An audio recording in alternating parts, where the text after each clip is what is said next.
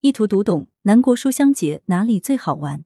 这些特色展区值得一逛。文阳城晚报全媒体记者孙磊、甘卓然，图阳城晚报全媒体记者邓博、汤明明、贺全胜。设计杜慧。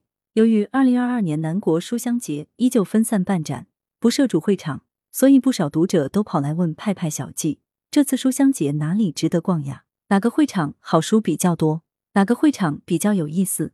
为了回答大家的问题，派派小记立马出手，奉上一图读懂。